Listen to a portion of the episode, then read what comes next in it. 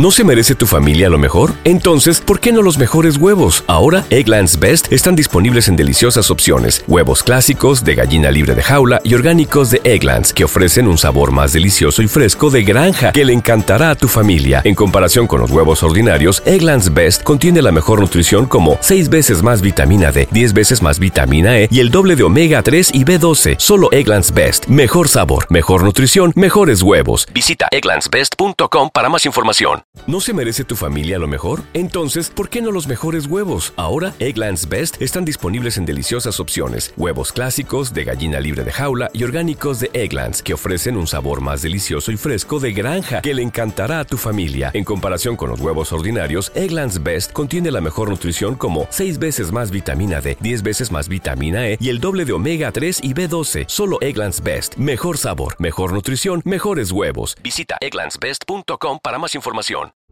Los criminólogos dicen que no existe el crimen perfecto. Lo que existe es el crimen mal investigado. Siempre, en cualquier investigación, aparece una pista clave que lleva hacia el asesino. Encontrémosla juntos, repasando este caso abierto. Hola a todos, mi nombre es León y en cada video repasaremos todos los detalles de los más terribles casos criminales. Antes de empezar, no te olvides de suscribirte y dejar tu me gusta para que puedas seguir trayéndote el mejor contenido de investigación. Recuerda también activar la campanita, ya que estaré subiendo videos tres veces a la semana. Empecemos. El caso de María de Jesús Jaimes Zamudio.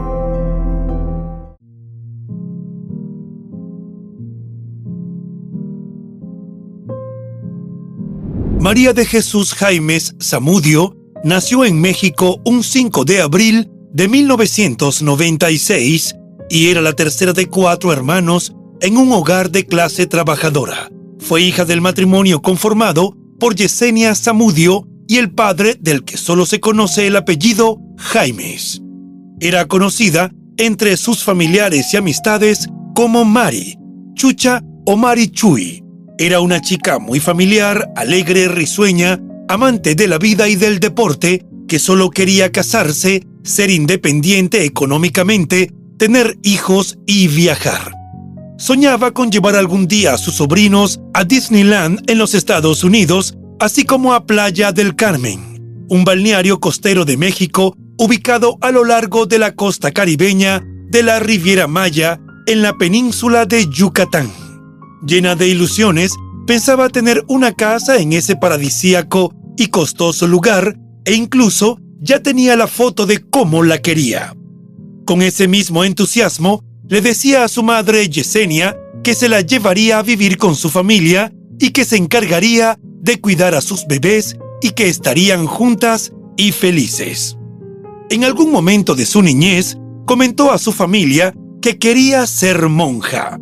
Fue algo fugaz que se le metió en su cabeza de niña de 7 años, así como su amiguita Fanny García. Quizás era porque ambas estudiaban en un colegio religioso y estaban muy compenetradas con todas las actividades que realizaban en el plantel, como las pastorales y las pláticas con los niños de la colonia para motivarlos a que se acercaran a la iglesia.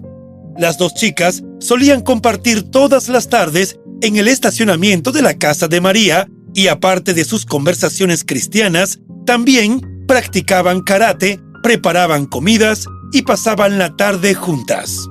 Sin embargo, a medida que fueron creciendo, las cosas cambiaron, pues a María le tocó estudiar la secundaria en Iztacalco, al oriente del Distrito Federal, donde conoció nuevas amistades y otras formas de ver la vida. La joven era bastante aplicada con sus deberes académicos, pero también encontraba tiempo para quemar energías porque le encantaban los deportes y practicaba karate, natación y básquetbol. Los animales eran otra de sus pasiones. Disfrutaba mucho tomarle fotografías a su gata, Ginebra, y no había nadie más feliz que ella en las oportunidades en las que podía montar a caballo. En su vida cotidiana era considerada por sus amigos como muy cariñosa, disciplinada, ordenada e independiente, y sobre todo siempre dispuesta a ayudar a los demás. María siempre decía que su mayor inspiración era su familia y la gente que la rodeaba, pues disfrutaba de esos momentos donde compartían historias, experiencias y su vida misma. Desde pequeña, María también demostró ser muy trabajadora y de hecho apoyaba a su familia en el restaurante de su padre. Al crecer, se consiguió un empleo en un cine para así comenzar su independencia económica.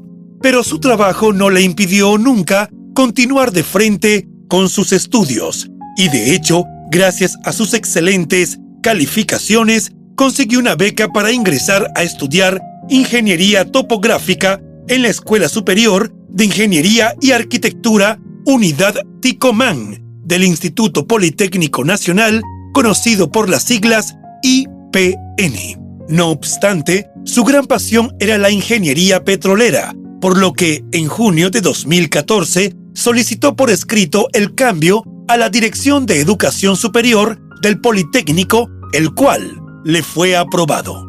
Tras lograr su cupo en la universidad, decidió mudarse para un departamento en el piso 5 del edificio Ticomán, en la localidad del mismo nombre, en el municipio Gustavo Madero de Ciudad de México, el cual compartía con varias muchachas. Estaba muy contenta porque iba a estudiar la carrera de su vida, pero lejos estaba de imaginar que allí, en el IPN, le iban a pasar cosas que atentarían contra sus sueños, anhelos y esperanzas. La chica ingresó al instituto y al poco tiempo se incorporó a la selección de básquetbol femenina. Todo iba marchando de acuerdo con los planes, pero su belleza y sus atributos en general lograron que las bajas pasiones, así como la envidia y los celos de varios de los que la rodeaban, comenzaran a florecer. Hubo varios chicos de ambos sexos que se dieron la tarea de hacerle la vida imposible. Las mujeres trataban de minimizarla y hacerla sentir mal, mandándole mensajes de texto insultantes.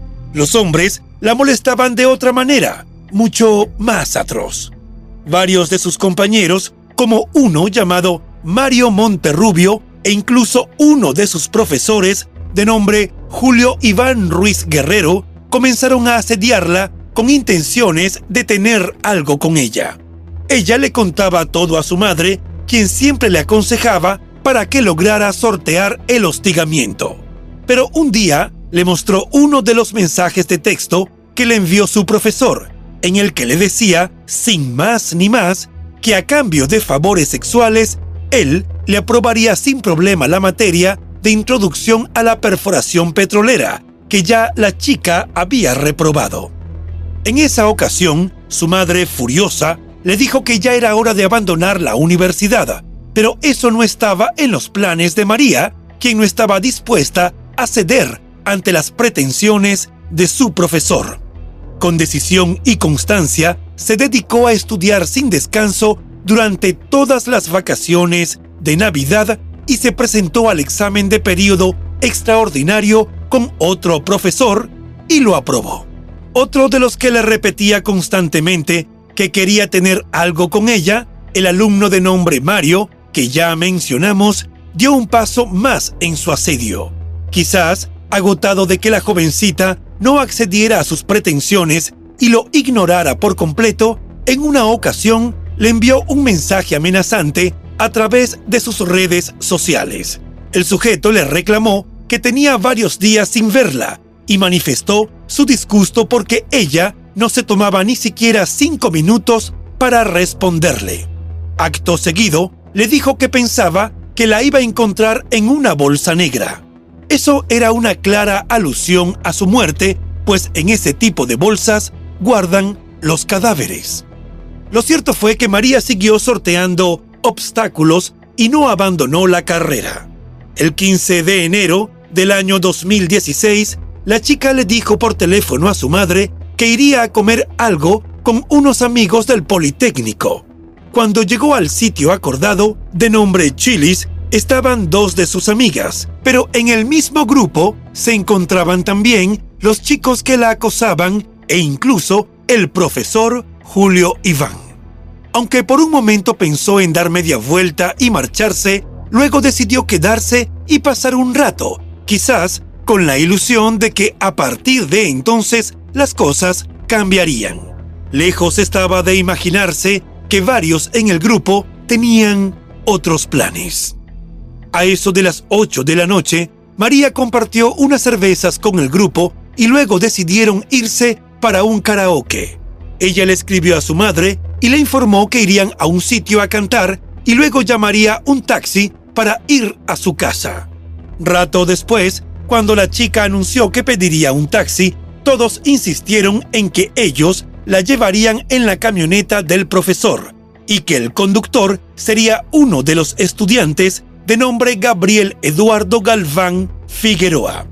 Ella accedió quizás porque en la parte trasera del vehículo había otras dos alumnas y pensó que podía confiar.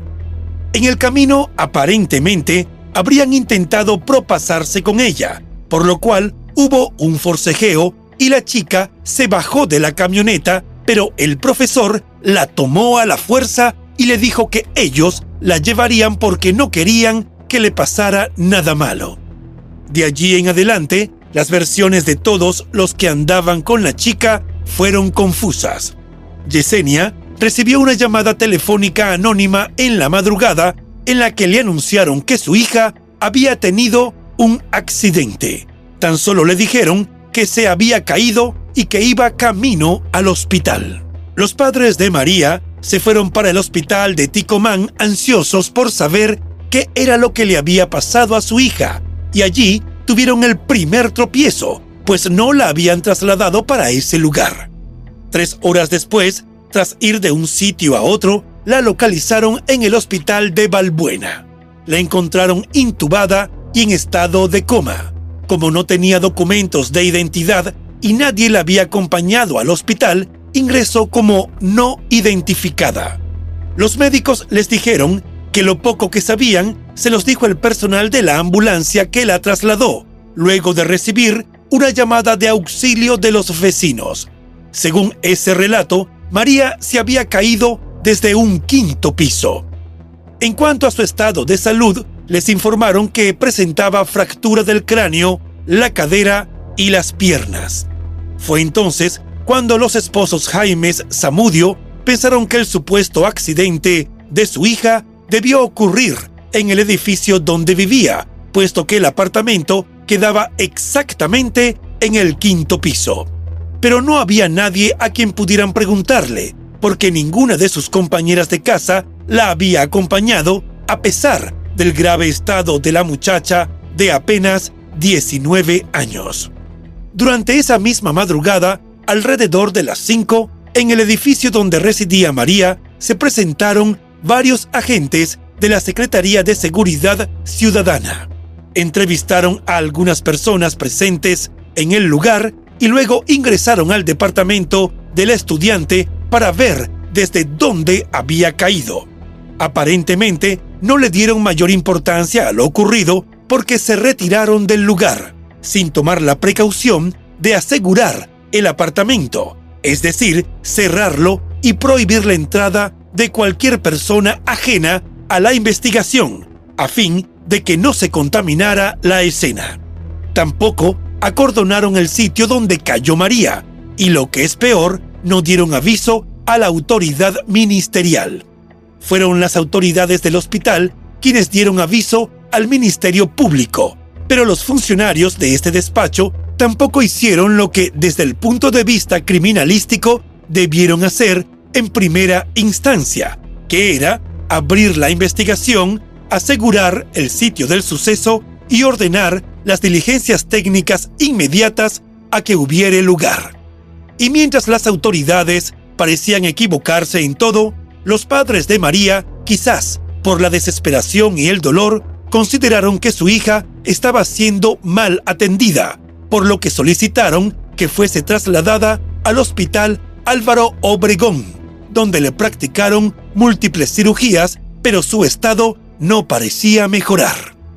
Mientras la chica estaba en coma, sus padres se dedicaron a investigar por su cuenta. Fueron al chilis y al karaoke y hablaron con todos los empleados. Se dirigieron al edificio y conversaron con los vecinos para ver si alguno había visto u oído algo. Querían saber lo que pasó ciertamente, cómo se cayó, si es que se cayó, o si acaso fue que la arrojaron. El profesor Julio Iván y el alumno Gabriel aseguraron que María enloqueció y se arrojó al vacío, mientras que Mario, quien no había estado en el departamento la noche del 15 de enero y que era otro de los que había sido rechazado por la chica en sus pretensiones amorosas, le dijo a Yesenia que su hija se quitó la vida porque sufría de depresión y que de pronto brincó por la ventana. Obviamente que los padres de la estudiante no les creyeron ni un ápice. Sospecharon que no estaban diciendo la verdad y que algo estaban encubriendo, por lo que ante la gran indiferencia policial decidieron ahondar en sus investigaciones.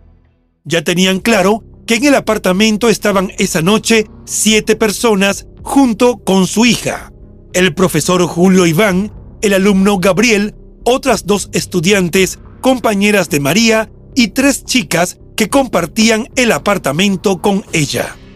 Las sospechas de la familia cada vez adquirían más fuerza, pues en conversaciones con algunos vecinos se enteraron de que la madrugada del 16 de enero se oyeron gritos y algunos vieron que a María la llevaban a la fuerza, mientras ella gritaba que la dejaran.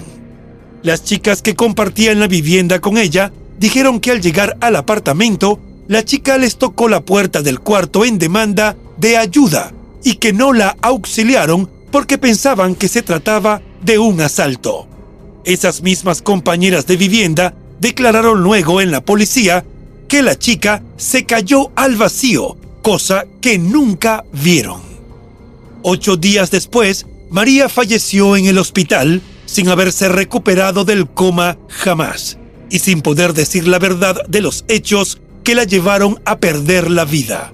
Pero sus padres estaban decididos a que la verdad saliera a flote. La policía inicialmente dio por cierta la versión de que la joven estudiante se lanzó al vacío. Para colmo, el informe de la autopsia estuvo tan mal hecho que no arrojó ninguna luz acerca de lo ocurrido. Sin embargo, los esposos Jaimes pedían a las autoridades que se iniciara una investigación porque estaban seguros de que a su hija le quitaron la vida. También insistían con la directiva del Politécnico para que indagara en las diversas irregularidades que se presentaban en la institución. Poco después, las autoridades del IPN, que se vieron forzadas a iniciar una investigación a instancias los padres de María, decidieron dar el primer carpetazo al caso y no solo negaron asistencia legal y psicológica a Yesenia, sino que declararon que María le había puesto fin a su vida. El profesor Julio Iván continuó dando clases como si nada hubiese ocurrido. La familia nunca cesó en su afán de buscar la verdad e iniciaron una fuerte campaña a través de las redes sociales y en distintas instancias del Estado. De hecho, denunciaron ante la Comisión de los Derechos Humanos de la Ciudad de México y ante la Fiscalía General de la República a las autoridades del Politécnico que hicieron caso omiso a las denuncias de asedio y hostigamiento que estuvo padeciendo María, no solo de parte de algunos estudiantes, sino más grave aún, de un profesor.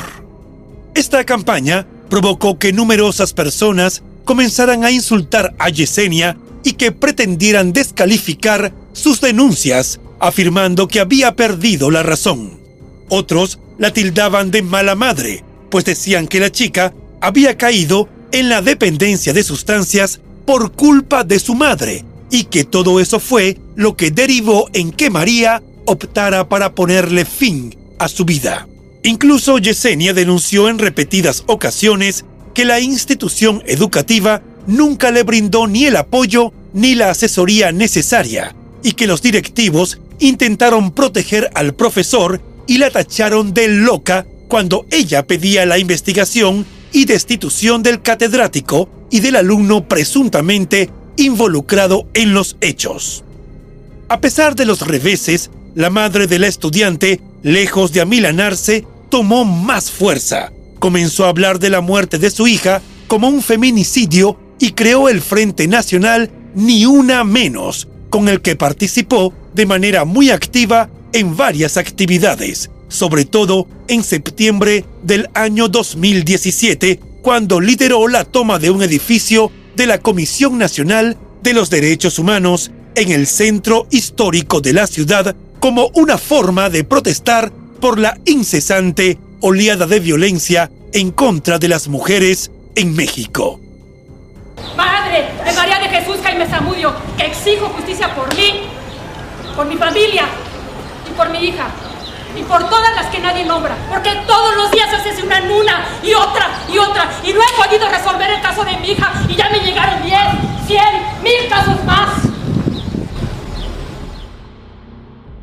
Tras aceptar la primera versión de lo que supuestamente sucedió con la joven María, la entonces Procuraduría cerró el caso y lo catalogó como un suicidio. Otro golpe duro para la familia y para la tan ansiada justicia. El Ministerio Público se hizo cargo del caso y comenzaron a surgir las preguntas, por lo que se abrió una carpeta por homicidio, después eh, por homicidio culposo y finalmente por homicidio doloso.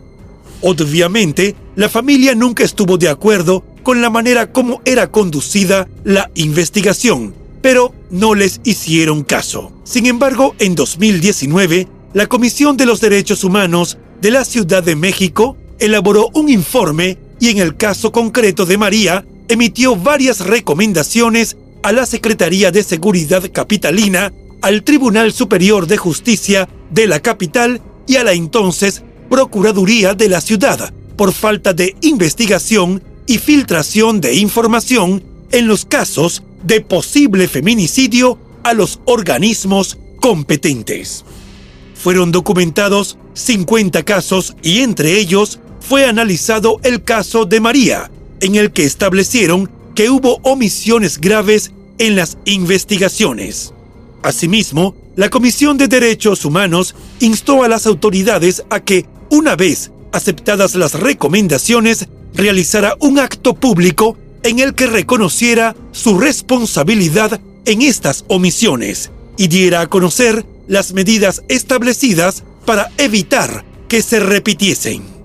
Entre otros elementos, la comisión reseñó en su informe que era considerado grave que tras los hechos, las compañeras de apartamento de la joven, así como los presuntos agresores, hubiesen permanecido en la vivienda porque con esa omisión les dieron toda la oportunidad de haber eliminado o manipulado las evidencias periciales. Igualmente, establecieron que la necropsia que le realizaron a la joven de 19 años carecía de los requisitos básicos como señalar la totalidad de personas tuvieron contacto con el cuerpo. También consideraron negligente la no realización de estudios como exudados y la revisión del área genital para determinar si sufrió violencia sexual antes de su deceso. Es decir, según el informe, los peritos hicieron una necropsia a ciegas que no aportó elementos relevantes para la investigación. En 2020, la familia logró que la Procuraduría General de Justicia de la Ciudad de México reclasificara la muerte como feminicidio, lo cual constituía un avance importante y un giro rotundo en las investigaciones. La nueva investigación obtuvo las declaraciones que señalaban al profesor de asediar a la joven y otros testimonios citados por la fiscalía detallaron que Julio, Iván y Gabriel le suministraron sustancias ilícitas contra su voluntad e intentaron abusar sexualmente de ella, pero la joven se resistió por lo que la arrojaron desde la ventana. La esperanza renació en el seno de la familia y manifestaron su fe en el hecho de que a partir de entonces la investigación iba a ser dirigida por personas expertas. Igualmente, expresaron su anhelo de que a partir de ese momento las autoridades de la capital realizaran unos peritajes que hacían falta para que la investigación pasara a un juez de control y éste pudiera emitir las órdenes de detención contra cinco personas posiblemente involucradas. La abogada de la familia, Rosalinda Pimentel, comunicó que también se había logrado el compromiso de la fiscal general de justicia capitalina, Ernestina Godoy, de que se estableciera una agenda global de trabajo en materia de violencia de género. En septiembre de 2021, un juez de control del Tribunal Superior de Justicia de la Ciudad de México concedió órdenes de aprehensión en contra de dos de los presuntos agresores, luego de que el Ministerio Público Capitalino aportara pruebas suficientes para sustentar la posible autoría de los hechos delictivos por ambas personas. Igualmente, la Fiscalía de la Ciudad también solicitó a la Fiscalía General de la República que tramitara ante la Interpol una ficha roja para su búsqueda y captura en más de 140 países en el extranjero. En enero de 2022, el Instituto Politécnico Nacional ofreció una disculpa pública a la madre y a los allegados de la joven y además informaron que en el IPN se iba a abrir una cátedra sobre violencia de género, la cual llevaría el nombre de María de Jesús Jaimes Zamudio como homenaje. Su madre, Yesenia, aceptó las disculpas, pero aseguró que faltaba mucho por hacer. En julio de 2022, la Fiscalía General de Justicia de la Ciudad de México ofreció una generosa recompensa para la o las personas que proporcionaran información que llevara a la ubicación y captura del profesor Julio Iván Ruiz Guerrero y del estudiante Gabriel Eduardo Galván Figueroa, ambos imputados con cargos específicos de feminicidio. Un mes después, Yesenia recibió el título post-mortem de su hija, que le fue entregado por el Politécnico. De acuerdo con la Comisión Nacional de los Derechos Humanos, Dicho título le fue entregado como parte de la reparación del daño. Durante la ceremonia, Yesenia exigió a las autoridades de la institución educativa garantizar la seguridad para que ninguna otra estudiante viviera hechos lamentables y dolorosos como los que ocurrieron a su hija. También les pidió colaborar para seguir buscando a los presuntos responsables de su fallecimiento a más de ocho años de la agresión que puso fin a la vida de María, finalmente a comienzos de octubre de 2023 fue capturado uno de los presuntos implicados en el crimen. Se trata del estudiante Gabriel Eduardo, quien fue arrestado en Ciudad del Carmen, en el estado de Campeche, una ciudad colonial conocida como la Ciudad del Petróleo, ubicada al sureste de México. De inmediato fue trasladado al reclusorio preventivo varonil Oriente en la Ciudad de México. Su madre insistió en que todavía faltaba por poner tras las rejas al profesor Julio Iván, que también estuvo presuntamente implicado en los hechos. Como se recordará, la Fiscalía había ofrecido desde julio de 2022 una recompensa de 500 mil pesos, equivalentes a unos 28 mil dólares, tanto por Julio Iván como por Gabriel. Sin embargo, no se especificó si la detención de Gabriel se debió a dicha recompensa. Aunque han pasado tantos años desde su desaparición física, quienes conocieron a María guardan hermosos recuerdos de ella.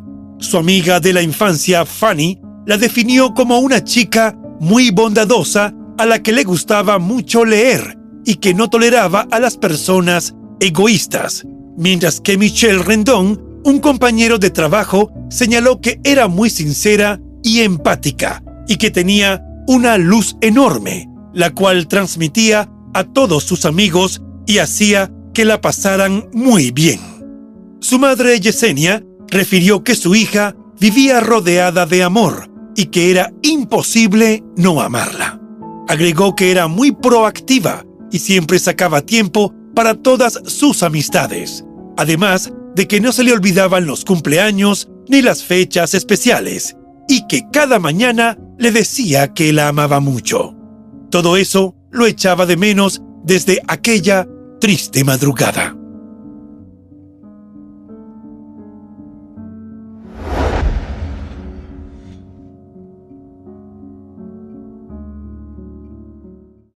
Y bueno, hasta aquí el caso de hoy. Como siempre agradezco tu apoyo a mi trabajo. Si te suscribes, das un me gusta y compartes este video, me ayudarás a seguir creando contenido. Hasta pronto.